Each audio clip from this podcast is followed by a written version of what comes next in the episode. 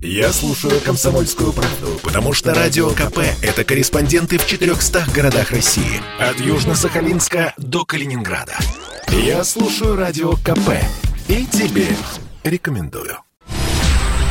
Это радио «Комсомольская правда», прямой эфир. Здесь Игорь Измайлов, Евгений Беляков. Э, и мы по-прежнему в казахстанской повестке дня, в казахстанской тематике и следим за всем, что происходит сейчас там. Ряд рабочих казахстанско-китайского нефтедобывающего предприятия Мангиста Умунайгаз. Мангиста Умунайгаз, да. Я так не повторю. Э, в Мангистаусской, Мангистауской области устроили забастовку. Да, но это та область, которая сегодня началась. Поэтому, и да. какой-то мы еще сегодня видели завод металлургический, да, остановился. Да, и причем последствия об этом вот тоже мы уже в предыдущей части говорили, о возможных последствиях, о возможной блокировке вот этих э, всех э, путей, логистики и всего остального. Ага. То есть последствия, конечно, могут быть круче, чем у пандемии, потому что остановка металлургического завода – это все-таки ну, серьезная история. А, надеюсь, что там э, какие-то жизнеобеспечивающие функции все-таки остались. То есть сотрудники, которые отвечают за вот жизнеобеспечение этого завода, чтобы, в общем, все работало. Ну, в общем, посмотрим. Ну, из последних сообщений захвачен аэропорт э, Алматы, и там же в местном РОВД идет, э, видимо, э, как я не знаю, бой, да, с полицией, которая отстреливает с крыши резиновыми пулями, зажигательными, вот этими, не зажигательными, а как это называется, водой. Ну, в общем, всем, что у них есть не, не, не, не летального. Андрей Суздальцев, политолог, эксперт по постсоветскому пространству. Андрей Иванович, Добрый здравствуйте. Вечер. Вы видите украинский след, да, в событиях в Казахстане? Ну, и такой момент был, я объясняю, в чем дело. Где-то в конце декабря стала приходить информация с Киева о том, что надо ожидать в ближайшие несколько дней выступления народные э, в Казахстане. В общем-то, ну, мы тут, понимаете, какой нюанс. Э, многие-то ожидали, в принципе, наши социологи готовили, в общем-то, сразу нужны подборки информации, то, что накалена обстановка, очень накалена, все социальная, прежде всего. Uh-huh. Но э, здесь э, ну, как немножко привыкли за последние 3-4 года, то, что вот Казахстан вот вот-вот взорвется, говорили постоянно вот на уровне экспертов. Но понимая, что, в общем-то, такие вот поводы, могут быть любой повод, знаете, вот там, ну, ну холодная зима. Это могло тоже вызвать какие-то вот выступления. По поводу Киева дальше надо сказать то, что они действительно работали последний год очень активно в Казахстане, пытаясь зайти в Россию с востока в тыл. То есть дестабилизировали ситуацию, то есть э, вот и НПО различного рода, и различные организации это украинские, там они активно находились в сторонников. Но это обыкновенное дело, в общем-то, это надо было понимать, что так это будет делаться, что не вот задача, конечно, то через Беларусь, то через Украину, э, то через Казахстан достать, как говорится, Москву. В общем-то, это не новость. Смотрите, как интересно сейчас э, в информационных э, агентствах э, со ссылкой на флайрадар было сообщение, что правительственный борт Ту-214, видимо, летел как раз в Алмату, но не успел приземлиться, потому что вот внезапно туда пошли а, вот эти вот манифестанты угу. и захватили аэропорт. Самолет сменил курс и вылетел за предел Казахстана сейчас находится в воздушном пространстве Узбекистана. Да, но это так вот просто на... А вы говорите, что Киев заходил в Казахстан с тем, чтобы оттуда дестабилизировать э, всю ситуацию? Да, конечно, чтобы разогнать, э, ну, то есть, понятно, что Казахстан ведущий игрок в ДКБ, и, в общем-то, именно Казахстан обеспечивает наше наиболее короткое, сказать, логистическое связь с Китаем. И, в общем-то, это очень серьезно по нам был удар, но я почему-то в данном случае вот можно тем контексте нахожусь в таком спокойном состоянии, потому что наши российские интересы, любая власть, а мы надеемся, что Такаев удержится, это разумный человек, э, власть российские интересы учтет. Такаев удержится, а если не удержится Назарбаев, э, то Такаев все равно, или он будет э, вынужден играть уже на какие-то другие настроения, чтобы самому я держаться? Отношусь, я отношусь к той ветке, в общем-то, следователей постсоветского процесса, которые считают, что вот система, которую создал Назарбаев в 2018 году, она порочна изначально, она все гарантировала столкновение и так сказать, вот, э, власти. И рано или поздно должно было проявиться. Есть точка зрения о том, что в основе этих конфликтов в немалой степени лежит и противоречие между Такаевым и Назарбаевым. Uh-huh. Общем, Назарбаев, конечно, вот, э, вот, именно он создает такой очень сложный авторитарно-олигархической системы, общем-то, это все миллиардеры называется. И, по-видимому, его политическая история закончилась. А получается, что, ну, просто очень многие тогда приводили э, Назарбаева в пример, что вроде как очень так э, мягко передал власть и так далее. Но он, получается, что вроде как номинально передал власть, а по факту не передал, и вот это всех, э, собственно, и сбило с толку, да? Не просто, не просто не передал власть, он продолжал контролировать, э, опять еще силовые ведомства, которые, кстати, в Казахстане оказались не очень сильными. Мы обратили внимание, что мы там не видим практически армии. Потому что армия там слабая, гораздо слабее, чем, э, чем у этого в Узбекистане. Uh-huh. То есть армия для парада, знаете, такого рода. Ну, в общем-то, силовики там находятся в таком ситуации uh-huh. сложно, потому что нельзя же объявить весь народ этими террористами и ну, этими э, экстремистами. Понимаете, uh-huh. а, а скажите, пожалуйста, вот э, альтернатива, да? То есть э, понятно, что вряд ли Такаев как президент устраивает большинство, э, потому что так как он креатура Назарбаева, да, то есть он, по сути, из а, той же элиты и так далее. А какая альтернатива может быть политическая? То есть за кого могут э, ну, пойти проголосовать э, ну, те люди, которые сейчас на улицах? Понимаете, конечно, Казахстан – это поле кланов. Кланов номенклатурных, территориальных, сами жусы – это почти, почти старые племена вот включая, напоминаю, что Назарбаев принадлежал, э, сказать, старшему джунсу, да, да, да. сказать, угу. ну, фактически это полностью, между нами говоря. В общем-то.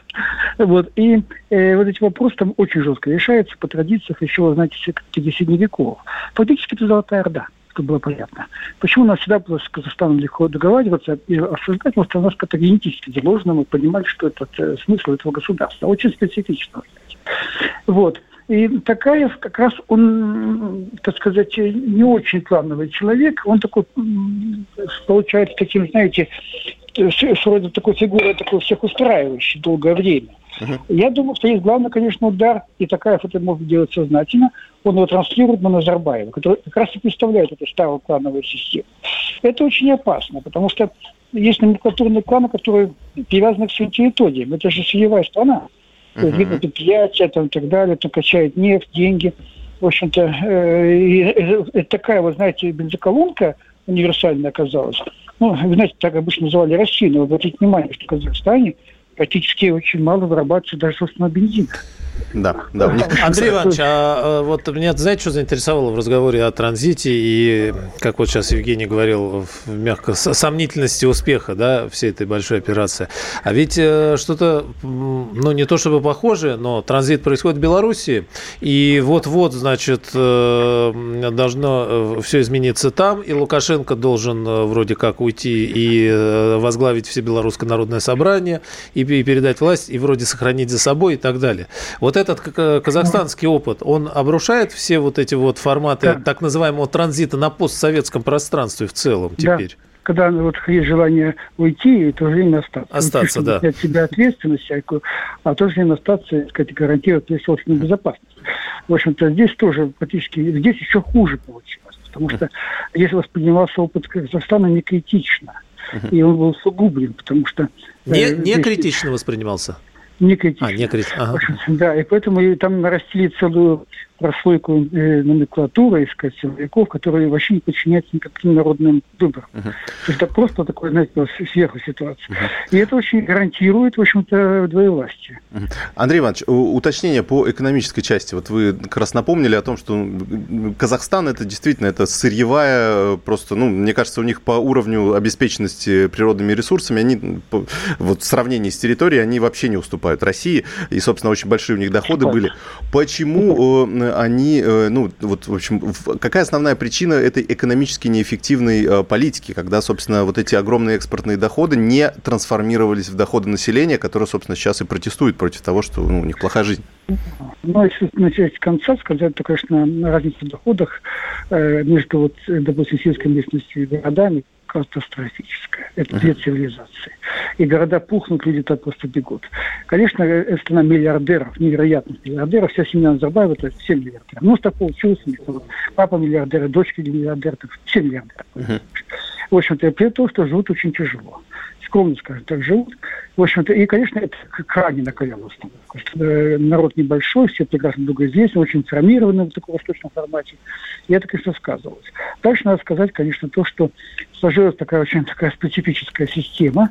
Так, так и оказались в таком вот варианте олигархической такой э, подростковой буржуазии, потому что основные, э, в общем-то, э, источники сырья еще нефть и газ отданы зарубежным компаниям. Рядом с ними появились потом со временем э, казахстанские предприятия, которые принадлежали уже местным олигархам. И все это перекачивает деньги, конечно, за рубеж. То есть как вот, э, знаете, как будто оккупирована часть планеты, которая просто вот теряет свои ресурсы, а население занимайтесь чем хотите. В общем-то, это, конечно, крайне раздражало, и это рождало позицию. Позиция в Казахстане есть, но она довольно сильная, известная, активная. Чаще, больше всего часть, конечно, живет за рубежом. Ну, поразительно то, что казах, казахи как-то вот казахского танского руководства, оно как-то, видно, то ли политологию не читало, непонятно. То, что авторитарные режимы, они должны иметь оппозицию. Оппозиция нужна для легитимизации власти там, и так далее. В общем-то сказать, чтобы как-то их там, там третировать, всячески там издеваться над ними. Ну, так, знаете, так вот вести такой образ жизни. Вот у нас есть такая оппозиция, городские сумасшедшие. Uh-huh. Это традиция тоталитарного режима. Они вели себя так, как будто вот не тоталитарного режима. То есть оппозиция превратилась там диссидентов, которых надо было просто сажать и ловить, по всей планете, что называется, и бежали оттуда. И сейчас вот такая ситуация, что мы видим тоже, тоже Алмата, она захвачена совершенно неорганизованной группой молодежи. Нет лидеров а лидеры нужны. Спасибо. Андрей Сузальцев, политолог, эксперт по постсоветскому пространству. Телефонная связь интернета отключены в Алмате, где проходит беспорядки, сообщает ТАСС. Интернет не работает ни в одной точке города, изредка проскакивает сигнал через VPN. А телефонная связь отключена, невозможно совершить звонок даже в роуминге, но вот пока с Владимиром Варсобиным мы связывались. А, в сети появились кадры гибели силовика от огнестрельного оружия в Алмате те ролик, видео приводится. Мы продолжим через несколько мгновений. Я слушаю Радио КП, потому что здесь самые осведомленные эксперты. И тебе рекомендую.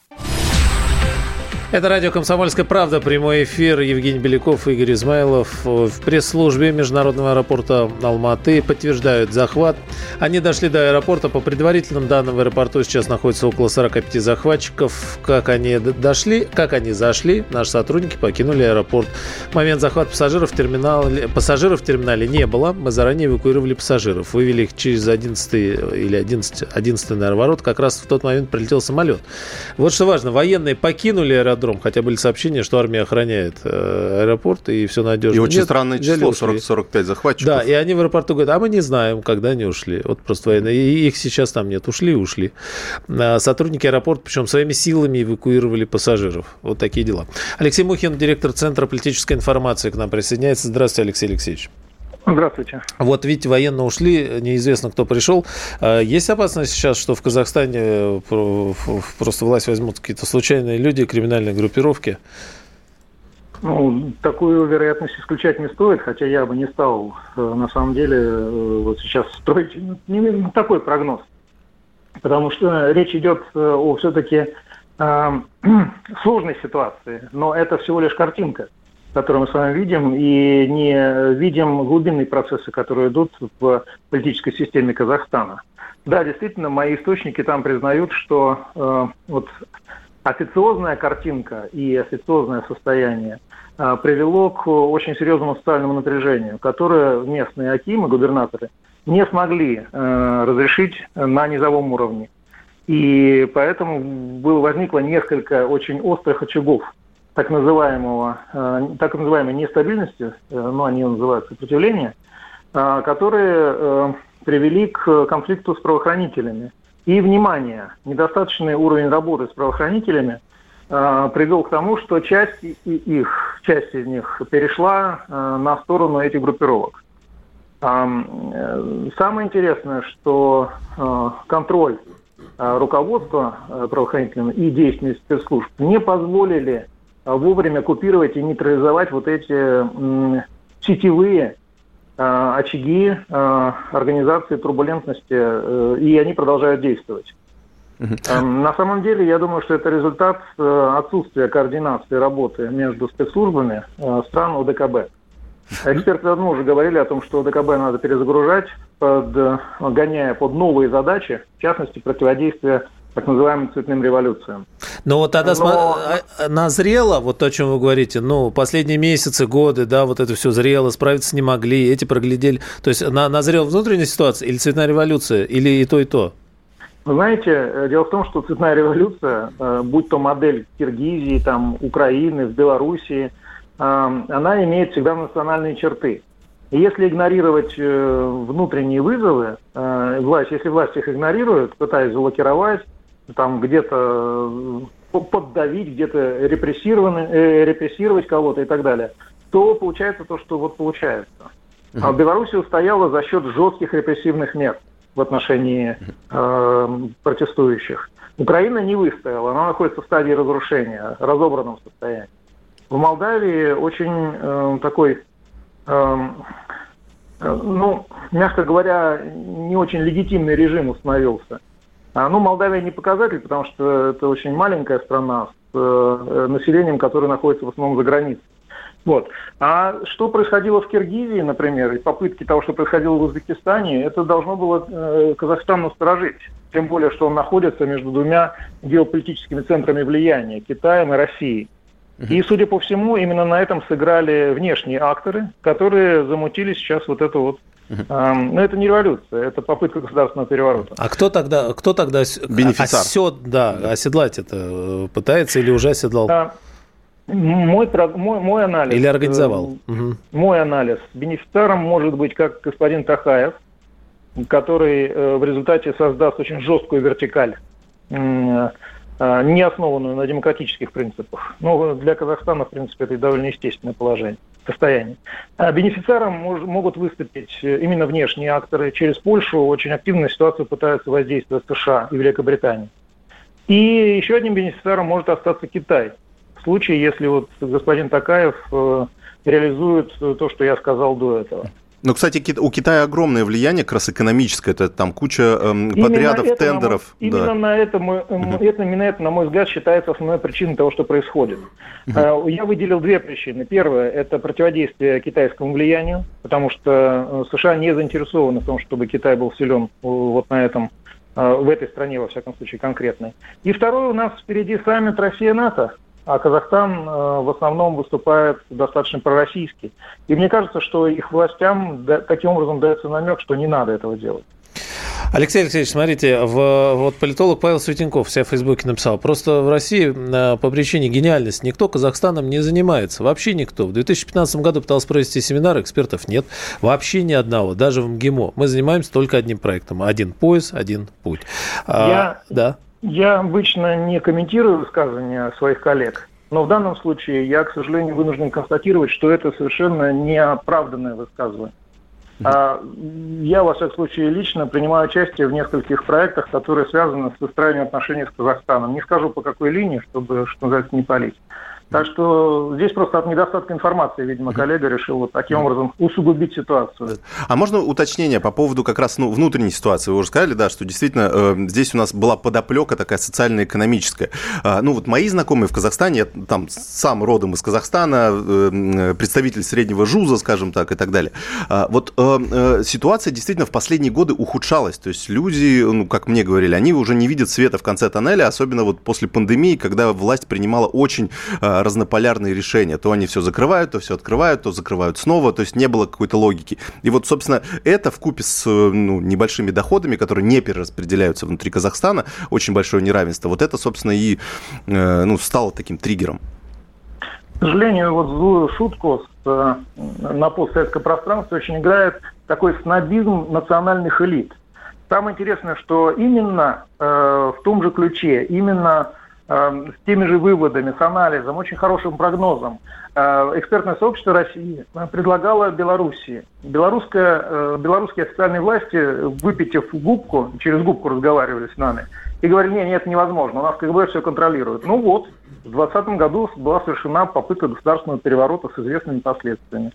К сожалению, Казахстан э, и официальные власти тоже не слушали российских экспертов, которые все это предупреждали, прогнозировали, расписывали, что называется, в мелочах. Но вот такой национальный снобизм, к сожалению, приводит к таким результатам. Что тут поделать? Да. Мы же не можем насильно им, да, что-то на ваш, либо их убедить в чем. Да, на ваш взгляд, в итоге, как бы, чем, чем это придем, может да. Да, закончится все, конечно, сложно говорить, но тем не менее. Э, ну, есть два варианта. Вариант А. Э, решив э, текущие задачи, то есть сделав определенное предупреждение казахским властям относительно того, что не надо слишком хорошо поддерживать Россию, не надо слишком близко дружить с Китаем, все и успокоится, что называется. То есть дадут команду «сы назад». Вот. Либо придется, как я уже сказал, выстраивать более жесткую вертикаль, а, принимать закон об иноагентах, либо ужесточать законодательство в этом направлении. Придется а, а, выводить э, НКО иностранные, э, придется приземлять ну, вы знаете, да, закон о приземлении IT-компаний, я имею в виду Facebook, там, Twitter и так далее. Это там вы имеете в виду все, да? То есть придется сделать то, что надо было делать пять лет назад еще. А, Алексей Иначе Алексеевич, на следующий вопрос. Обычно в таких ситуациях, когда, когда говорят, что надо делать, следующий вопрос возникает, а кто это будет делать? Там есть кто это и будет, и сможет ну, сделать? Господин Такаев, в принципе, достаточно квалифицированный управленец. Угу. Ну, мы лично общались, поэтому я могу это говорить достаточно релевантно. Вот. И, но э, ему, на мой взгляд, не хватает той пассионарности, которой обладал Нурсултан Назарбаев. Если вы заметили, то очень многие протестующие, да, они как раз и говорили, уходи, дед, уходи. То есть э, это еще антиназарбаевский проект. проект. И это, честно говоря, несколько настораживает, потому что Назарбаев считается пророссийским политиком. Э, и он, ну, вернее так, он никакой не пророссийский, конечно, но он выстраивает сбалансированную систему отношений. И я так понимаю, что целью нынешнего как, кипиша да, является как раз Э, сделать Казахстан изолированным и от России, и от Китая э, многократно усилив там западное влияние. Конечно же, никакие криминальные кланы к власти в Казахстане не придут. Конечно же, Казахстан, как член ОДКБ, может э, вполне воспользоваться некоторыми опциями, которые Россия может предоставить, и она предоставит распоряжение Казахстана. Сейчас ведутся, я так понимаю, очень интенсивные консультации на этот счет. Нам как сейчас реагировать, ну, российской власти? А, я уже все сказал. А. Ведутся консультации, мы предоставим любую помощь, которую в свое время предоставили в Беларуси, попавшей, попавшей в аналогичную ситуацию. Там, Я... вну, там внутри это, ну вы видели, наверное, сегодня сообщение куча сыпало, что а вот русский ОМОН прилетел, а вот там это, а вот то все. Там это может вызвать или да, так попытки провокации на этом, э, что да, России. Потому что очень часто, да, Российская империя и все, имперские амбиции и все остальное. Вот у это нас, вот стереотип. У нас, да, сейчас, собственно, пульсирует польский информационный центр, который распространяет в основном эту информацию. Мы внимательно следим за этим, внимательно анализируем и делаем выводы. Спасибо. Алексей Мухин, директор Центра политической информации. Ну, э, с оптимизмом в каком-то смысле, э, несмотря на все происходящее. Э... Ну, нам со стороны с оптимизмом, конечно, проще смотреть. Э, а вот э, как людям в, в Алматы и в других городах, которые сейчас сидят и не понимают, что им делать, и выживет ли их бизнес, например. Я сейчас очень э, переживаю за бизнесменов, э, у которых офлайн магазины да, скажем так. То есть, потому что ну, очень велика вероятность, что их просто сейчас под сурдинку разграбят, и, в общем, они лишатся всего. И, в общем, собственно, экономическая ситуация в Казахстане э, ну, сильно ухудшится, к сожалению. Там уже, уже даже вот, по итогам этих первых двух дней. Евгений Беляков, Игорь Измайлов. Продолжим после выпуска новостей здесь же. Я слушаю Радио КП, потому что здесь самые жаркие споры и дискуссии. И тебе рекомендую. Это прямой эфир радио «Комсомольской правды». Евгений Беляков, Игорь Измайлов. Э, и все происходящее сейчас в Казахстане. Арти передает, что корреспондент смог передать в редакцию видео из Нур-Султана. В городе проблемы с интернетом. Ну, как, впрочем, сейчас и по всей республике. На записи видна военная техника в районе дома министерств. Ранее там говорили, что здание местной администрации отцепили, какие-то кордоны выставили и запретили передвигаться там на автомобилях. Ну, а в аэропорту Алматы подтверждают захват здания. Там 45 захватчиков рейсы, э, видимо, не принимают, разворачивают. И э, пошли сообщения по лентам о том, что начали отменять, э, отменять авиакомпании туда перелеты, рекомендовать пассажирам как-нибудь что-нибудь переждать. Но, с другой стороны, вот началась регистрация на вечерний рейс Белавия в Алмату, несмотря на ситуацию в Казахстане, следует из данных онлайн-табло. Полетит она туда или нет, в общем, неизвестно. Ну, может быть, получится, да, все-таки вылететь. Людям же, ну, это же как бы... Вылететь может получится, да. прилететь не факт, что. Да. Андрей Афанасьев, журналист-политолог, к нам присоединяется. Здравствуйте. Андрей Сергеевич, здравствуйте. Да. А, можно ли провести параллель с 1917 годом? Вряд ли с 1917 скорее тут можно проводить э, параллели с чередой э, цветных революций в странах постсоветского блока, постсоветского пространства. А, по большому счету, когда а, элита цементируется постсоветской, не предпринимаются никакие шаги по трансформации общества, по выстраиванию новых отношений с людьми, то в таких, в такой ситуации такой кризис, безусловно, возможен. И мы это видим, безусловно, и в Беларуси, то, что происходило. Мы это видели э, в других странах. То есть э, тут сложно понять, э, по большому счету, на данном этапе, кто прав, кто виноват. Потому что если по, как по мгновению волшебной палочки по всей стране вдруг резко вспыхивает, то значит э, власти допустили все это. Ну правильно, власти допустили, и здесь же это ключевое. Если говорить о параллелях, э, проводимых, э, да не только в 2017 году, власти допустили. Ну, если вы это имеете в виду, то да, но просто другие задачи и другие цели. И, безусловно, тут сложнее всего на самом деле Э, и нам, потому что толком не поймешь, э, кого поддержать э, во всем этом внутриполитическом конфликте, потому что э, нынешние элиты Казахстана, они, мягко говоря, э, пророссийские только на бумаге, э, и уж точно не прорусские, потому что там происходит уже не ползучая, а открытая дерусификация. Вот. А, а протестующие тоже воспитаны уже и выросли вот в этой антирусской парадигме. Поэтому в любом случае тут э, сложно занять чью-либо сторону. А самое важное, что сейчас можно сделать, это проработать варианты э, экстренной эвакуации э, русскоговорящего населения Казахстана, которое не захочет стать э, разменной монетой или вот э, людьми на заклане вот в этом конфликте, который вот-вот может стать уже кровавой гражданской войной.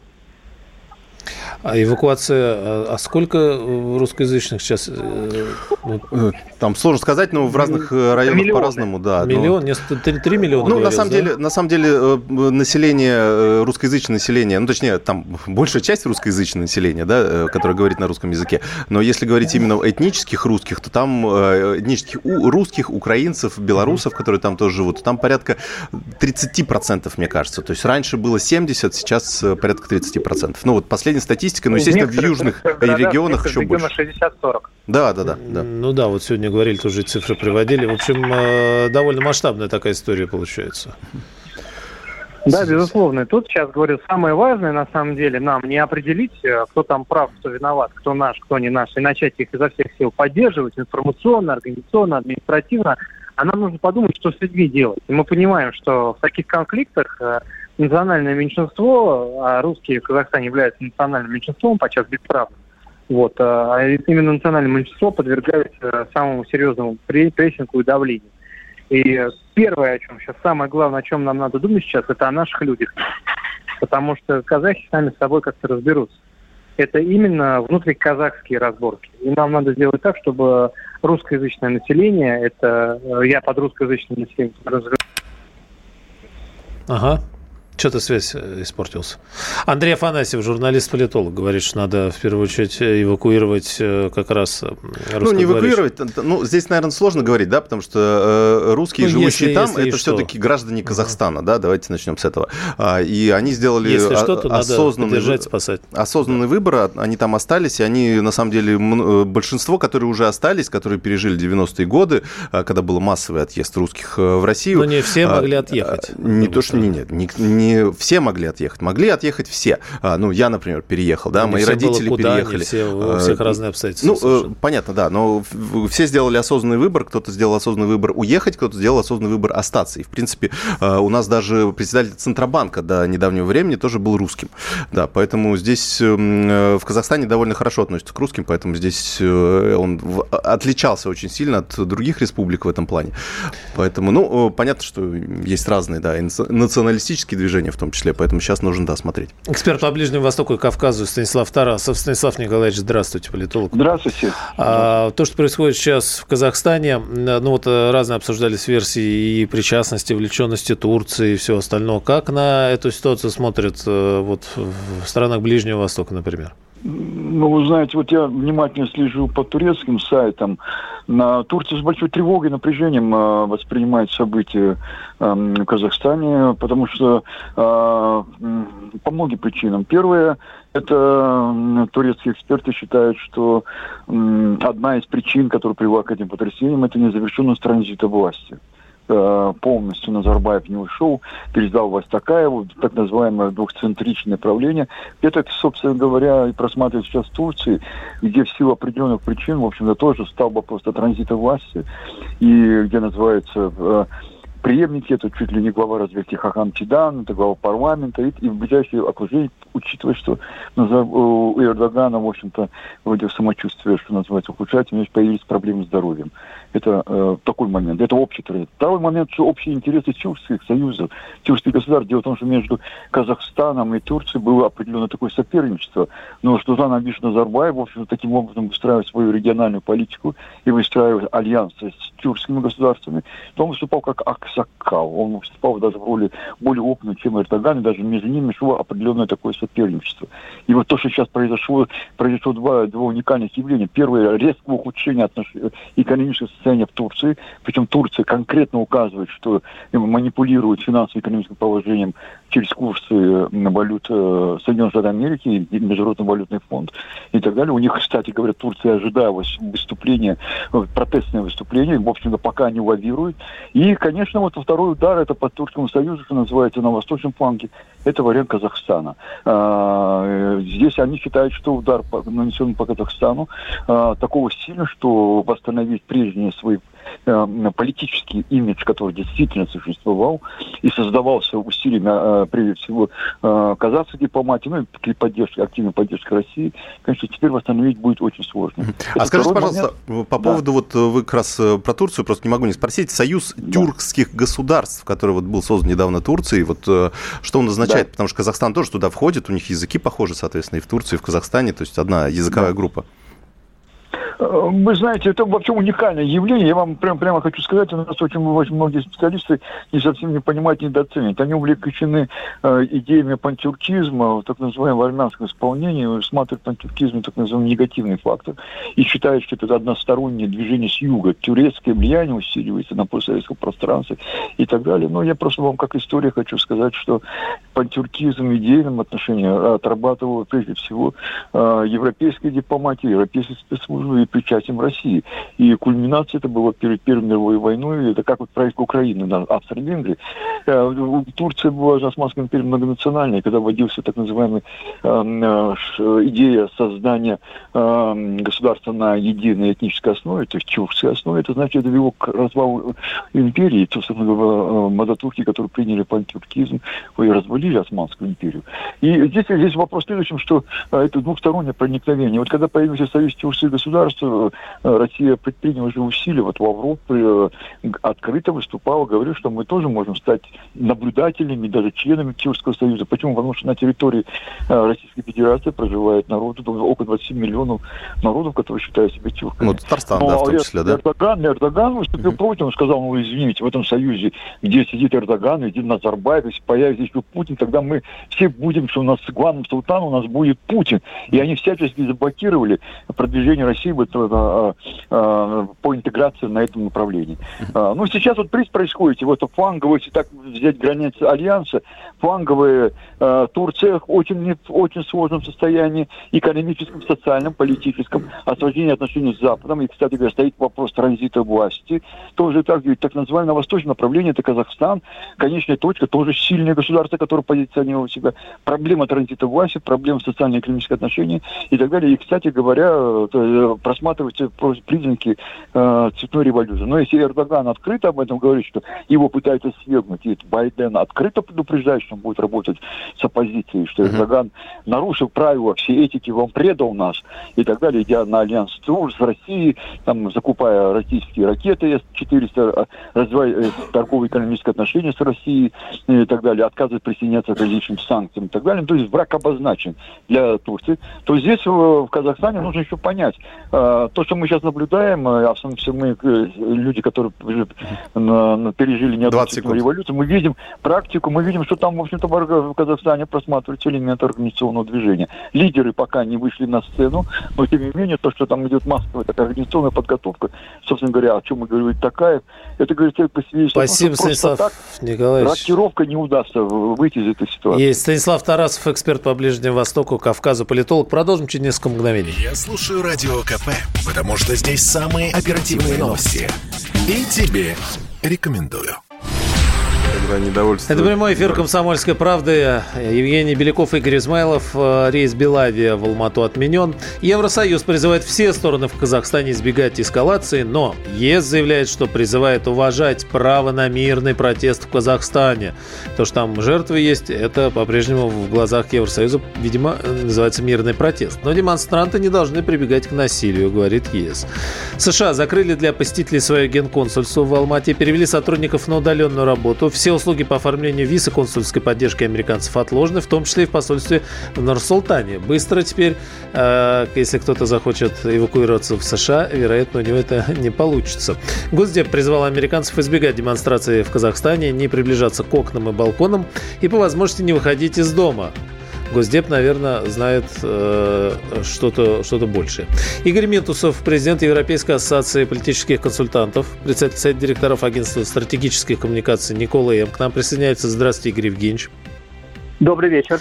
Ну вот э, в последние годы обычно как-то, да, э, что не так, люди начинают э, выходить на протесты в случае недовольства и в Европе, и вот на постсоветском пространстве. Здесь, на ваш взгляд, какие перспективы у политических элит местных? Мне кажется, именно сегодня, завтра и в ближайшие дни очень неблагодарная задача сейчас делать прогнозы потому что идет вот конкретно совершенно процесс. И до конца непонятен, какой э, есть остается потенциал у э, настроения, у населения, которое протестует. И, э, конечно, через 2-3 дня станет все более ясно. Но, коли вы меня сейчас спрашиваете об этом, за всей этой историей стоит, конечно же, экономические причины, то, что очень большой э, контраст э, между э, тем, что страна богатеет, э, и страна богата, э, большая часть, э, существенная часть населения, она не богатеет, а беднеет. И, как известно, все подобного рода протесты, такие социальные, происходят не тогда, когда страна находится в кризисе и всем плохо – и государство, в том числе, у которого там мало денег в бюджете, а все кризисы, э, вернее, протесты социальные происходят тогда, когда разная скорость развития участия э, общества, ну, в данном случае связано с государством и с доходами, которые получает государство от нефти, очень большой, э, что называется, градус развития, подъема вверх а у э, другой части населения небольшой. Вот на этом контрасте, на этом контрасте разница в уровне доходов и скорости получения этих доходов, вот и происходит подобного рода кризисы. В Подождите, этот... но это же не, не, не сегодня, Игорь Евгеньевич. Ну, то есть такая история вот на, на последние там, Безусловно. Десятилетия. Безусловно, не всего. Ну, не десятилетия, скажем так, по последнее какое-то количество, несколько там лет, может быть, даже, э, да, но а, всегда должен быть повод. А повод, конечно, вызывающий просто в три раза подъем а, цены. А, не хочется проводить аналогию, но давайте пофантазируем, например, если в России завтра в три раза там поднимутся цены в прямом смысле слова, не знаю, на хлеб, либо на молоко, либо на молоко, на хлеб, на и все остальные. Игорь Евгеньевич, у нас есть продукты, на которые цена подскочила в минувшем году вот прямо раза на, в полтора, так на раз-два, а есть, например, стройматериалы, которые в два, в три, в четыре раза подорожали. Смотрите, тонкий момент. Нет, первое – это у нас не происходило в течение одного дня, а здесь это произошло в течение одного дня, не в течение года.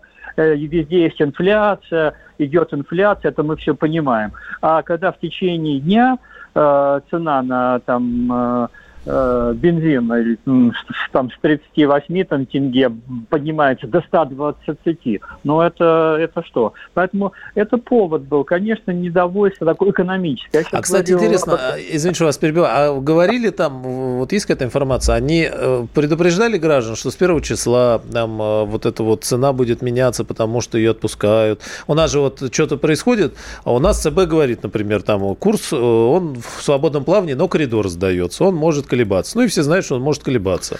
А там они знали, вообще самом, были готовы с Центробанком не так, да. Ну ладно. А, я, насколько мне известно, по моим контактам, в общем, нет, потому что если... А, не знали, да?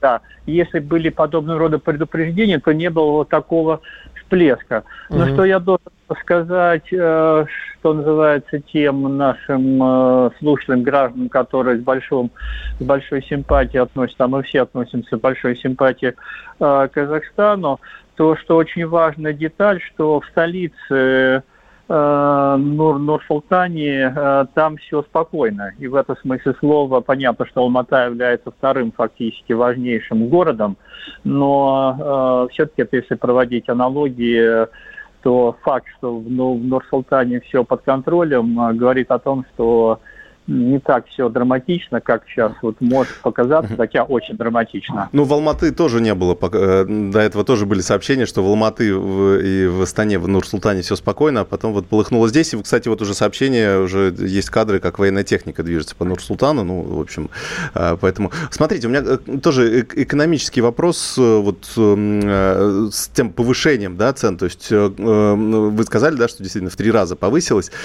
и я причем видел вот эти сообщения о том, что, как объясняла Минэнерго, что мы должны сделать цену более приближенной к рыночной и так далее, и так далее. Вот скажите, пожалуйста, вот э, Казахстан в последние годы, он практически, по сути, проводил э, ну, такую э, субсидирование населения, да, э, они не распределяли экспортные доходы среди населения, да, путем повышения зарплат, пенсий и так далее, например, да, но при этом они субсидировали, по сути, э, цену э, вот этого природного газа и бензина, то есть у них бензин стоит на наши деньги порядка 37 рублей где-то, э, а а при этом газ стоил э, порядка 10 рублей за литр, а у нас э, порядка 40, то есть в 4 раза была разница. А, вот э, в чем минусы вот этой политики? У меня ощущение, что вот если когда мы слишком субсидируем какую-то сферу, то мы тем самым, ну, как власть, да, загоняет себя в очень такое жесткое русло, что при любом повышении у нас народ взрывается, привыкший к такой, к некой бесплатности этого ресурса сложно высказать определенное мнение, несмотря на то, что я в свое время заканчивал экономический факультет Московского государственного университета. Почему? Потому что много достаточно других факторов э, оказали воздействие на вот то, о чем вы говорите, вот конкретный совершенно фактор. Я здесь не макроэкономист, как говорил в этом случае слово, а, в этом случае Аркадий Райкин, я человек с высшим образованием, но без среднего, так что мне не хватает моих компетенций, э, вот, чтобы вот, точно определенно согласиться с вами. Да, возможно, вы правильно рассуждаете с точки зрения макроэкономики. Никак не могу прокомментировать. Ну да, просто у меня эта мысль сразу возникла, потому что опыт Венесуэлы, например, где тоже Уго Чавес в свое время, в общем, страдал популизмом э, и раздал очень много бесплатных э, ресурсов населению, и потом, собственно, во что это вылилось, да. Спасибо, Игорь Минусов, президент Европейской ассоциации политических консультантов, председатель Совета директоров Агентства стратегической коммуникации Никола М. А я смотрю блог Александра Коца в Телеграме. Вот он приводит одно видео и пишет, что если не знать, что это Алма-Ата, вполне можно принять кадры из Киева 2014 года. Не удивлюсь, если здесь будут говорить, что в обе стороны стреляли неизвестные снайперы. На кадрах попадания из огнестрела по силовику. А, такие кадры приводятся. Еще а, там же. Ну что, беглые казахский предприниматель и оппозиционер Мухтар Аблязов из э, Европейской студии в эфире украинского телевидения сделал э, заявку на лидера казахстанского типа хаоса. А, вот, пишет, э, а, объявились все-таки. Цитата. Mm. Это, это говорит, значит, Мухтар Аблязов. Наша цель – полное свержение режима Назарбаева. Люди, которые сейчас выходят, это единственный возглас «Долой Назарбаева», «Долой его режим». Мы постараемся при его жизни посадить его в тюрьму. Ну, конечно... Никого не напоминает, да. Ну, Мухтар Аблязов, я вот для наших слушателей просто поясню, что Мухтар Аблязов это что-то э, вроде нашего, э, ну, там, причем целые плеяды, наверное, банковских э, мошенников, которые вывели миллиарды долларов из э, наших банков. Вот, собственно, Мухтар Аблязов это такой же казахстанский банкир, который вывел миллиарды долларов, собственно, сбережений казахстанцев. Вот теперь он возглавляет оппозицию. Ну, это так, такая ремарка. А вот здесь что интересно, приводится скрин, ребята раскопали, корреспонденты тоже, видимо, из его фейсбука, где он пишет, что массовые митинги в Казахстане, единое требование шалкет, как перевод шалкет? Что это? Ну, я не настолько хорошо. Призываем, призываем координировать действия, пишет, пишет Облязов.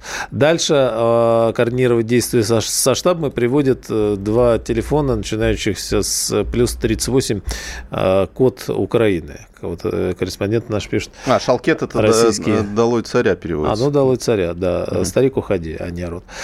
Казахский оппозиционер Мухтар Аблезов руководит протестами в Казахстане через штаб на Украине, пишет, вот, например, Поддубный. Да, это из, э, из того, что вот практически из последней информации. Дальше. Протестующие, а, а, протестующие подожгли филиал государственного телеканала «Казахстан» в Алмате, сообщает «Мир-24», в который они ворвались чуть раньше. А телеканал тоже пошел. Пока все э, в Алмате э, горит и громится. Ну, Аэропорт. Ну, ну как нам и предсказывал как раз наш э, обозреватель политический Владимир Варсобин, который там находится, одно из немногих СМИ, где, у которого есть сейчас собственный корреспондент корреспондент э, в Казахстане и в Алмате. Прям, там, в Алмате. Прям, да, на месте событий, на улицах. Ну, правда, с улиц он уже ушел, да, а к, э, все-таки нужно, да, соблюдать. Что к ночи начнутся, ну, начинаются, mm. да, там время немножко другое. Аэропорт Алматы и Актау, столица Мангистауской области, приостановили работу. Не только Алматы, но и в Актау теперь не прилетишь. И, соответственно, оттуда не вылетишь. Ну и Евросоюз, еще раз скажем, призывает уважать право на мирный протест в Казахстане, как они считают, но демонстранты не должны прибегать к насилию. Продолжим в начале следующего часа. Я слушаю Радио КП, потому что здесь самые осведомленные эксперты. И тебе рекомендую.